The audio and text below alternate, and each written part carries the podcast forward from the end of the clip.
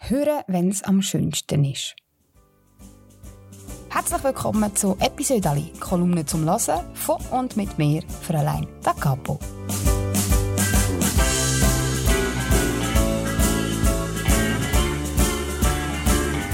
Seit 2015 schreibe ich jede Woche eine Kolumne für die Schweizer Familie. Und das füllt mir inzwischen einen ganzen Ordner. Und diesen Ordner nehme ich jetzt vor und lese euch ein Episode daraus vor. Ihr hört heute die 30. und letzte Folge von meinem Episode Podcast. Warum das so ist, das erfahrt ihr am Schluss von dieser Folge. Zuerst aber jetzt auf den letzten Drucker. Jedes Jahr lasse ich Weihnachtskarten drucken. Wir machen ein möglichst originelles, schambar weihnachtliches Familienbild und dann schicken wir die Karten grossflächig an Verwandte und Freunde. Es ist eine schöne Gelegenheit, sich zu melden, sich zu bedanken oder auch einfach nur ein Grüßli zu schicken. Wie in praktisch jedem Haushalt ist auch bei uns die Hausherrin für den Akt der Kommunikation zuständig. Und ich bin immer knapp dran mit dem Verschicken. Weil ich heute noch eine ganze Woche am Marosa Humorfestival war, habe ich die Kartenlieferung auf den Tag meiner Rückkehr terminiert, damit ich dann gerade loslegen mit Einpacken und Frankieren von diesen Briefen. Das hat insofern geklappt, dass eine Lieferung von der Druckerei gekommen ist. Aber es sind nicht unsere Weihnachtskarten, sondern die Visitenkarten von einer Firma aus dem Nachbarkanton. Seit gestern probiere ich, im rechtmäßigen Empfänger von diesen Visitenkarten, ich habe ja seine Visitenkarten, anzuleiten. Bei ihm, wir nennen ihn hier Franz Habecherli, kommt aber nur der Anrufbeantworter. Dort habe ich ihm eine Nachricht hinterlassen. Seine Visitenkarten sind bei mir, habe ich ihn informiert, und ob eventuell meine Weihnachtskarten bei ihm gelandet sind. Falls ja, könnten wir einen Gefangenenaustausch organisieren und uns beispielsweise auf halber Strecke treffen. Der Herr Habecherli aber scheint nicht zu arbeiten. Er hat Ferien. Oder sein Geschäft ist, mangels Kundenbindung aufgrund von fehlenden Visitenkarten, eingegangen. Vielleicht sind meine Weihnachtskarten auch gar nicht bei ihm, weil nämlich die Druckerfirma ein viel grösseres Durcheinander gemacht hat.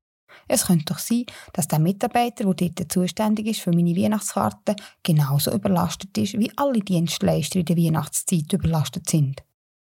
Und vielleicht hat also der Mitarbeiter, der in Bergen von gedruckter Ware steht und die müsste einpacken, im Getümmel den Überblick verloren und Adresskleber durcheinander gebracht.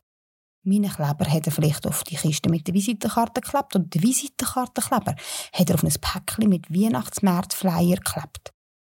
Und die Plakate für eine vermisste Kater namens Schaschlik sind ebenfalls nicht beim Katzenhalter angekommen, weil der dazugehörige Adresskleber hätte überlastete Mitarbeiter seinem Arbeitskollegen hysterisch lachend auf den Rücken geklebt, weil der von lauter Kleber und Päckchen langsam so ein bisschen gaga geworden ist. Wenn meine Vermutung also stimmt, dann hätte Herr Habecherli eine Kiste mit Weihnachtsmarkt-Flyer bekommen und niemand wird je erfahren, wo meine Weihnachtskarten sind, weil der überlastete Mitarbeiter wegen dem Schaschlik inzwischen ein Burnout hat. Ich habe dann bei der Druckerei angerufen, um zu reklamieren. Meine Karten werden jetzt nachgedruckt und kommen sozusagen auf den letzten Drucker bei mir an.